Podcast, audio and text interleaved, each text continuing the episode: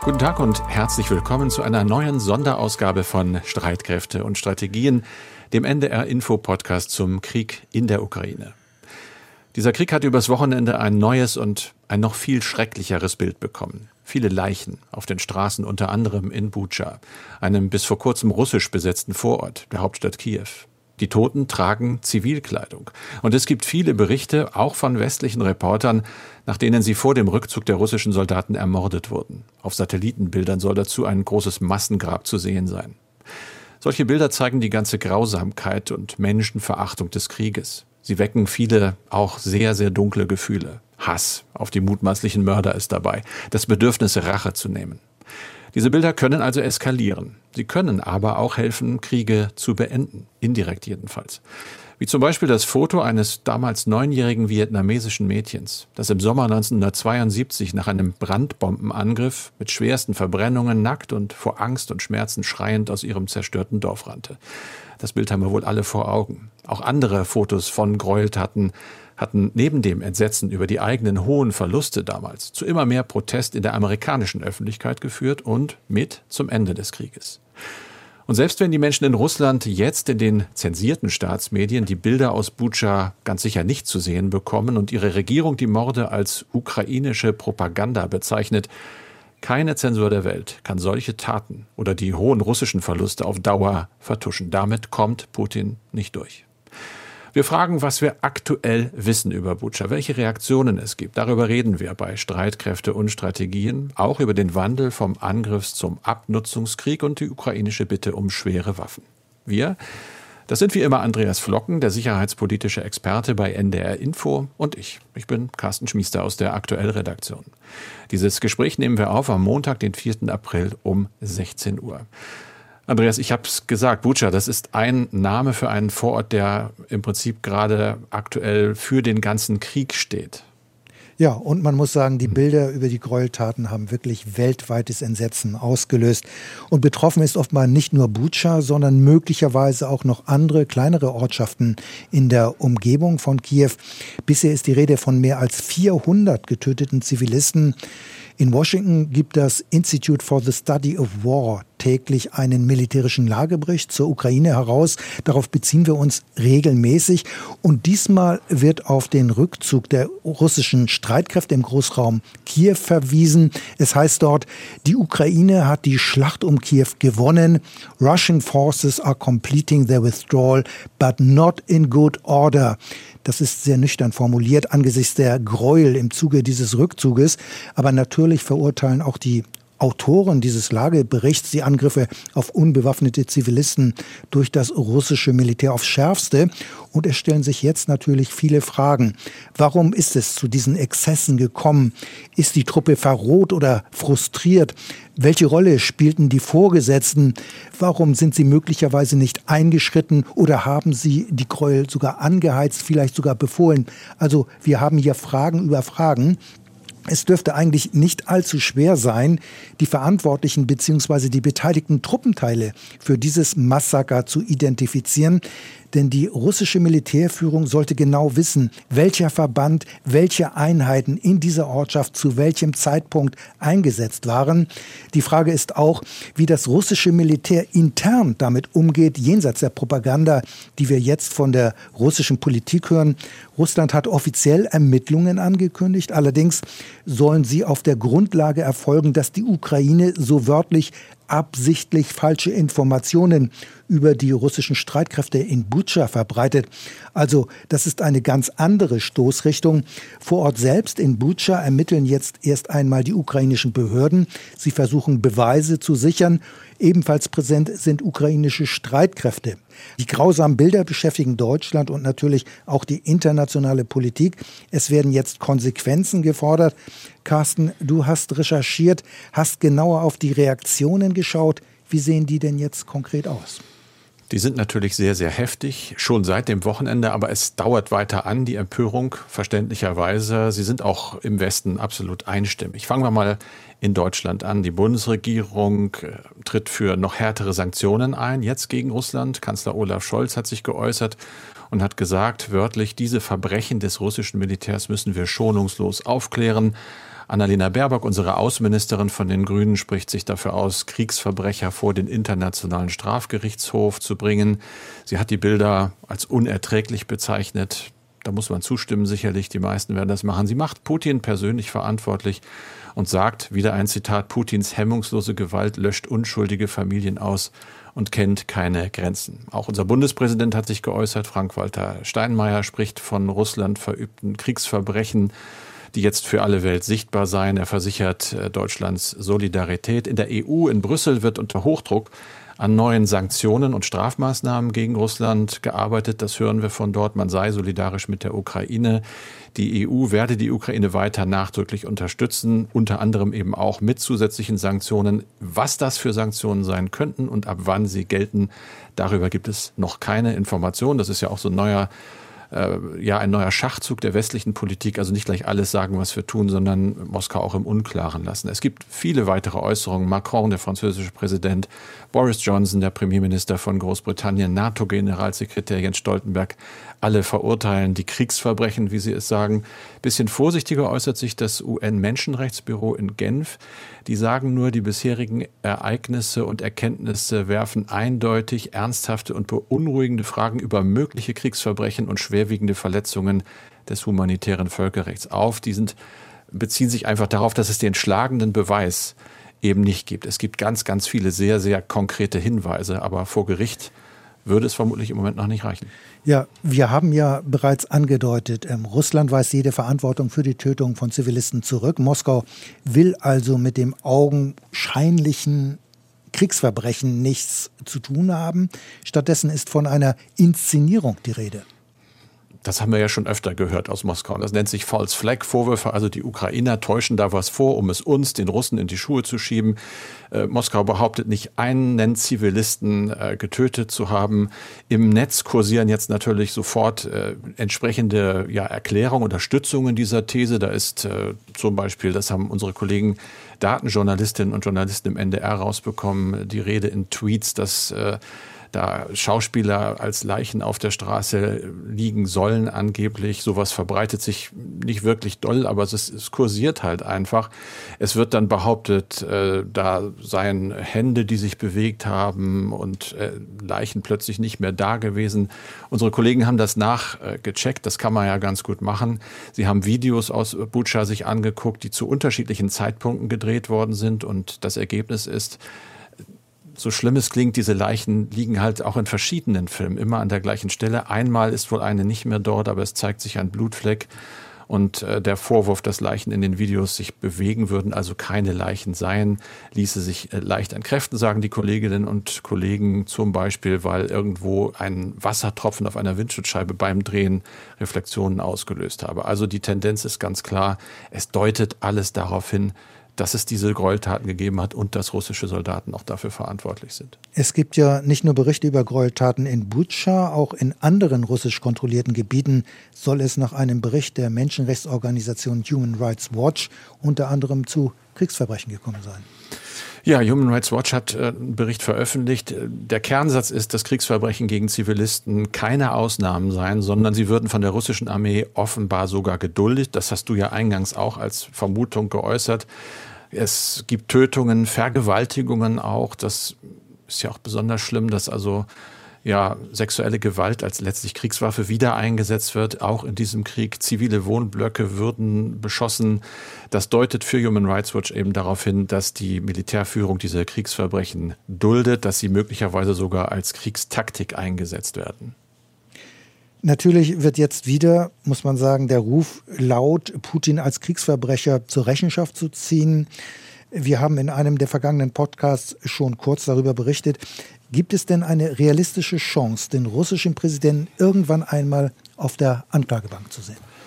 Ich denke, wenn wir das irgendwann einmal betonen, dann ja. Jetzt oder bald eher nein. Es würde auf jeden Fall zu einem Verfahren vor dem Internationalen Strafgerichtshof in Den Haag kommen. Das ist das zuständige Gericht. Da geht es äh, gegen individuelle Verdächtige und den Vorwurf von Kriegsverbrechen, Verbrechen gegen die Menschlichkeit, Völkermord. Dieses Gericht hat für das Gebiet der Ukraine ein Mandat, das ist ganz wichtig, und es gibt einen Chefankläger, Kadim Khan, der schon seit längerem Ermittlungen in der Ukraine führt, leitet. Es sind Leute dort, die versuchen, Beweise zu sichern. Denn das ist im Moment das Wichtigste. Beweise sichern, möglichst viel, möglichst äh, schnell, damit da auch nichts vertuscht werden kann. Fotos, Videos, Munitionsreste, Aussagen von Zeugen. Das passiert alles schon. Der nächste Schritt wäre, die Anklage muss nachweisen, da sind Kriegsverbrechen begangen worden. Dann geht es darum, wer hat sie begangen. Soldaten, vielleicht auch deren Kommandeure. Wie sehen die Kommandostrukturen aus? Dann müssten nämlich auch die Kommandeure angeklagt werden. Die weitere Frage wäre dann, wir sind immer noch auf dem Weg zu Putin. Wusste die politische Führung davon? Das muss nachgewiesen werden. Das ist nicht einfach. Wenn das alles klappt, dann allerdings könnte Putin sich nicht auf seine Immunität berufen. Allerdings hat das Gericht jetzt auch keine Möglichkeit, ihn direkt äh, zu verhaften. Er müsste ausgeliefert werden von Russland. Eher unwahrscheinlich, zumindest nicht solange er Präsident ist. Sollte es dort zu einem Regimewechsel kommen, dann könnte es natürlich schon passieren. Aber auch so wäre ein Haftbefehl, selbst wenn er nicht vollstreckt wird, so dass Putin in seiner Bewegungsfreiheit eingeengt wäre. Denn jeder Staat, der dieses, den Vertrag zu diesem Gericht unterschrieben hat, müsste ihn bei der Einreise festnehmen und ausliefern. Die Bewegungsfreiheit wäre eingeschränkt und er wäre noch isolierter als jetzt, aber noch frei. Andreas, Zurück wieder zur Ukraine. Bucha hat natürlich das Wochenende dominiert und jetzt auch diesen Tag noch. Aber gekämpft wird ja auch noch in anderen Teilen des Landes. Wie ist die Lage zum Beispiel im Osten? Ja, man muss sagen, eindeutig, ähm, der Osten ist der neue Schwerpunkt der russischen Militäroperation denn die russischen Streitkräfte sind überdehnte. Rund 160.000 Soldaten reichen nicht aus, um ein so großes Land wie die Ukraine unter Kontrolle zu bringen und schon gar nicht bei einem so heftigen Widerstand. Das ist eine späte Erkenntnis. Daher also jetzt die Entscheidung, sich aus dem Großraum Kiew äh, und dem Norden zurückzuziehen. Die russischen Verbände werden zurzeit in den Osten des Landes verlegt. Denn die Militärplaner in Moskau konzentrieren sich jetzt, wie gesagt, vor allem auf den Donbass. Ähm, hier zieht man im Augenblick die eigenen Kräfte zusammen. Das kann aber noch Tage dauern auch weil an der rund 400 Kilometer langen Kontaktlinie der Großteil der ukrainischen Kräfte ihre Stellungen haben und diese Stellungen sind zum Teil ausgebaut, will man dort auf russischer Seite, wie gesagt, ähm, die Kräfte stärker zusammenziehen. Also hier ist in den nächsten Tagen oder vielleicht auch in den nächsten Wochen mit sehr heftigen Kämpfen zu rechnen. US-Geheimdienste gehen inzwischen davon aus, dass Putin den Donbass bis Anfang Mai unter russische Kontrolle bringen will. Der Grund, Russland feiert regelmäßig am 9. Mai die deutsche Kapitulation im Zweiten Weltkrieg mit einer großen Militärparade.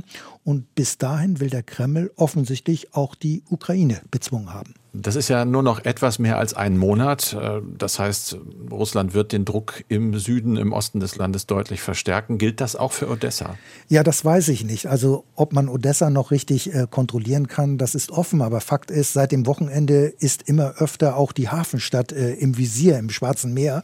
Am Schwarzen Meer liegt ja Odessa im Visier der russischen Streitkräfte. Und die russischen Verbände selbst, das muss man eben sehen, kommen im Süden aber nicht weiter voran. Der Angriff ist ja im Südwesten stecken geblieben. Vor allem um die Stadt Mikulajew äh, wird weiter gekämpft. Das ist quasi das Zwischenziel auf dem Weg nach Odessa. Dafür wird aber Odessa immer häufiger vom Schwarzen Meer aus, von der russischen Marine, von Marineeinheiten mit Raketen beschossen. Und Odessa, das muss man sehen, ist extrem wichtig für die Ukraine, denn rund 70 Prozent der Importe und Exporte gehen über diese Stadt. Und Odessa ist der zweitgrößte Hafen am Schwarzen Meer. Und das ursprüngliche Ziel der russischen Streitkräfte war daher ja auch, Odessa zu nehmen um auf diese Weise die Ukraine vom Schwarzen Meer abzuschneiden. Aber dieses Ziel ist vorerst gescheitert. Mit den russischen Marineeinheiten wird aber die Seeblockade von Odessa weiterhin aufrechterhalten. Das klingt alles nach einem, ja, nicht Zeitenwandel, sondern nach einem Strategiewandel. Du hast in vergangenen Podcasts öfter darüber gesprochen. Der russische Angriffskrieg ist ja in Teilen einfach stecken geblieben und läuft nicht nach Plan. Das wandelt sich allmählich in eine andere Form des Krieges mit dem Wort Abnutzungskrieg. Und da reichen der Ukraine möglicherweise nicht die Waffen, die bisher vom Westen geliefert worden sind. Genau so ist es. Und die Ukraine fordert ja schon lange auch schwere Waffen, also Kampfpanzer, Schützenpanzer, Artillerie. Diese Waffen werden jetzt immer wichtiger, denn der Krieg tritt nun in eine neue Phase. Es zeichnet sich ein Abnutzungskampf, wie die Militärs sagen, oder ein Zermürbungskrieg ab. Und die ukrainischen Streitkräfte wollen heraus aus der Defensive und dazu brauchen sie ähm, ganz offensichtlich diese etwas schwereren Waffen. Auf dem NATO-Gipfel in Brüssel hatte Zelensky ja bereits vor den Staats- und Regierungschefs 200 Panzer gefordert. In der vergangenen Woche legte er noch einmal nach und verwies auf die belagerten Städte. Unter anderem sei es unmöglich, die Blockade von Mariupol zu brechen, ohne eine ausreichende Zahl von Panzern und gepanzerten Fahrzeugen und auch Kampfflugzeugen zu bekommen oder zu haben. Und diese Aufrufe, die Hürden bekommen jetzt offenbar immer mehr Gehör. Bisher waren sie vergeblich, aber das ändert sich wohl gerade, denn gerade bei dem Wunsch nach Gefechtsfahrzeugen bewegt sich inzwischen etwas. Könnte es sein, dass da vielleicht auch was aus den USA kommt? Wir haben ja schon mal darüber gesprochen, dass Amerika alte Sowjetwaffen an Kiew liefern möchte. Ja, das läuft genau vermutlich in diese Richtung. Aus Washington war mhm. nämlich am Wochenende zu hören, die US-Regierung werde der Ukraine gepanzerte Fahrzeuge aus Sowjetbeständen zur Verfügung stellen, innerhalb von Tagen und nicht innerhalb von Wochen war zu hören. Und wir hatten ja in der Tat mal darüber gesprochen, dass die USA über ein Geheimprogramm früher Sowjetwaffen besorgt hatten um mehr über deren Wirkung zu erfahren. Ob die angekündigten äh, Lieferungen aber nun auch wirklich so schnell ähm, ausgeliefert werden und so schnell ankommen und auch um welche Waffen es sich genau handelt, das ist noch offen. Aber eins ist äh, ziemlich sicher, Tschechien wird knapp 60 BMP-1 Schützenpanzer an die Ukraine liefern und diese Fahrzeuge stammen aus DDR-Beständen. Die Bundesregierung hat in der vergangenen Woche die notwendige Zustimmung gegeben wegen der sogenannten Endverbleibsklausel. Also ebenfalls in der vergangenen Woche haben mehr als 30 Staaten in London über weitere Waffenlieferungen an die Ukraine beraten.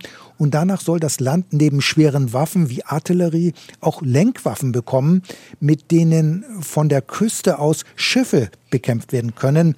Am Wochenende ist ja die Hafenstadt Odessa mehrmals mit Raketen beschossen worden. Ich habe das ja gerade erwähnt, und zwar vom Schwarzen Meer aus. Aber bereits zuvor haben russische Kriegsschiffe mit Marschflugkörpern von hier aus, also vom Schwarzen Meer aus, auch Ziele in anderen Teilen der Ukraine angegriffen. Und im Gespräch ist daher jetzt die Lieferung von Harpoon-Flugkörpern an die Ukraine. Das sind Antischiffsraketen, die sowohl von Schiffen als auch von Land aus eingesetzt werden können. Ihre Reichweite beträgt mehr als 200 Kilometer. Die deutsche Marine verfügt ebenfalls über Harpoon-Flugkörper. Sie gehören zur Ausstattung der drei Fregatten der F-124-Klasse. Aber es ist immer wieder zu hören, dass die Stückzahl dieser Flugkörper bei der deutschen Marine sehr begrenzt ist. Also nicht nur das deutsche Heer ist blank, sondern auch die deutsche Marine hat Munitionsprobleme. Allerdings ist auch zu hören, ein Teil der Harpoon-Raketen soll bald ausgemustert werden. Und vor diesem Hintergrund kann sich die Bundeswehr vielleicht doch noch durchringen, einige Flugkörper an die Ukraine abzugeben die sich bis dato ja auf eigenem Gebiet sehr erfolgreich gewehrt hat. Da gab es nun einen rätselhaften Helikopterangriff in Belgorod. Das ist äh, eine Stadt auf russischem Gebiet in der Nähe der ukrainischen Grenze. Kiew dementiert, äh, man will es nicht gewesen sein. Du hast da mal genauer nachgeguckt. Was äh, weißt du darüber? Ja, wir hatten ja in unserem Podcast am Freitag darüber berichtet und es ist in der Tat schon äh, sehr merkwürdig. In der vergangenen Woche ist ja ein Treibstofflager in der russischen Stadt Belgorod von zwei Kampfhubschraubern mit Raketen angegriffen worden. Dadurch ist ein groß Brand äh, verursacht worden. Es hat allerdings keine Verletzten gegeben. Und die russische Stadt Belgorod liegt rund 40 Kilometer von der Grenze zur Ukraine entfernt. Und für die russische Regierung äh, hat es sich hier eindeutig um einen Angriff von zwei ukrainischen Helikoptern gehandelt. Kiew selbst äußerte sich am Freitag lange Zeit nicht zu der Attacke. Ein Sprecher des Verteidigungsministeriums teilte dann mit, er könne den Angriff weder bestätigen noch dementieren. Dann kam aber die Mitteilung, es habe sich nicht um einen ukrainischen Angriff gehandelt. Und seitdem wird gerätselt, wer für den Hubschrauberangriff verantwortlich ist. Eigentlich ist es schwer vorstellbar, dass Russland ein eigenes Treibstofflager mit Hubschraubern in Brand setzt, um dies dann der Ukraine in die Schuhe zu schieben. Über diese Angriffe gibt es auch Videos im Internet. Die ukrainischen Streitkräfte haben zeitweise auf ihrem offiziellen Twitter-Account ein Video von diesem Angriff geteilt. Der Tweet wurde dann aber wenig später gelöscht. Kurz, wir sind hier beim Überprüfen noch nicht so richtig weitergekommen. Der Hubschrauberangriff wird jetzt von beiden Seiten auch gar nicht mehr groß thematisiert, was ich auch interessant finde. Nicht ausgeschlossen ist aber, dass das Treibstofflager irrtümlich von russischen Kampfhubschraubern angegriffen worden ist. Möglicherweise haben sich die Piloten verflogen und das falsche Ziel attackiert. Auch das kommt in einem Krieg vor, manchmal sogar öfter als man denkt. Aber mit Blick auf den Angriff in der russischen Stadt Belgorod ist das eine Vermutung und keine Gewissheit.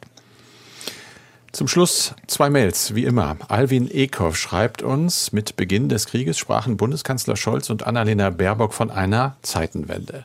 Jetzt, fünf Wochen später, zeichnet sich ab, dass Russland seinen Krieg aus diversen Gründen nicht gewinnen kann. Vermutlich benötigt Russland etliche Jahre, um sich wirtschaftlich und militärisch davon zu erholen.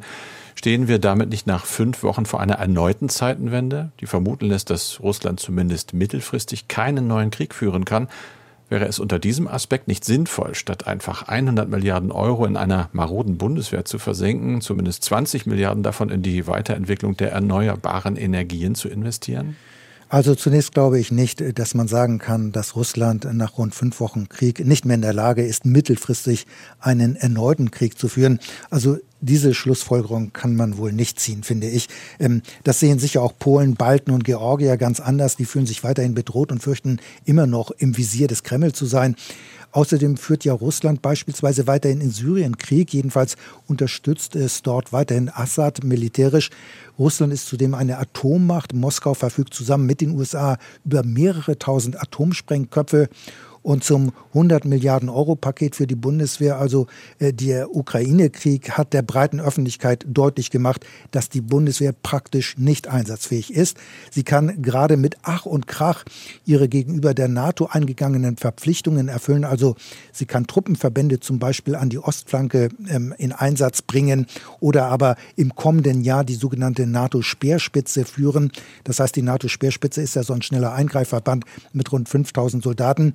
Doch das ist immer wieder, das muss man einfach so sagen, ein Kraftakt, weil dafür Ausrüstung und Gerät aus der ganzen Bundeswehr buchstäblich zusammengeklaubt werden muss, wo es dann fehlt in den anderen Verbänden, zum Beispiel bei der Ausbildung. Und aus diesem 100 Milliarden Euro Paket lässt sich nichts abzweigen. So würde ich das jedenfalls sehen. Mancher hält selbst diese Summe für unzureichend, um die Bundeswehr wieder auf Vordermann zu bringen. Denn die Rechnung äh, der Bundeswehrplaner geht so, von den rund 100 Milliarden Euro muss die Mehrwertsteuer abgezogen werden. Dann hat man nur noch 80 Milliarden Euro. Und wenn man dann noch die Inflation einbezieht, hat diese Summe dann möglicherweise nur noch eine Kaufkraft von 60 Milliarden Euro. Und vor einem Jahr hatte der Generalinspekteur mitgeteilt, dass die Bundeswehr für den von der NATO geforderten 30 Tage Munitions- und Ersatzteilvorrat 30 Milliarden Euro benötige. Da bleibt dann von den 100 Milliarden Euro wirklich nicht mehr viel übrig. Also, dass da noch etwas für die Weiterentwicklung der erneuerbaren Energien abzuzweigen ist, also ich würde es schon sagen, also das kann man getrost vergessen. Ivan Di Gallo schreibt uns, ich lese und höre nichts von russischen Angriffen auf die Nachschublinien aus dem Westen. Dieser Nachschub dürfte ja ein großer Faktor der Stärke der ukrainischen Verteidigung sein. Also müsste es im Interesse Putins sein, diesen Nachschub zu stören. Wird darüber aus taktischen Gründen nicht berichtet oder tun sich die Russen einfach schwer damit? Könnt ihr diesen Punkt etwas beleuchten? Also die Waffenlieferungen an die Ukraine spielen eine ganz, ganz wichtige Rolle für die Verteidigungsanstrengungen. Insbesondere ohne diese Panzerabwehrwaffen und Flugabwehrraketen wäre der militärische Widerstand in der gegenwärtigen Form nicht möglich. Das muss man einfach mal so festhalten.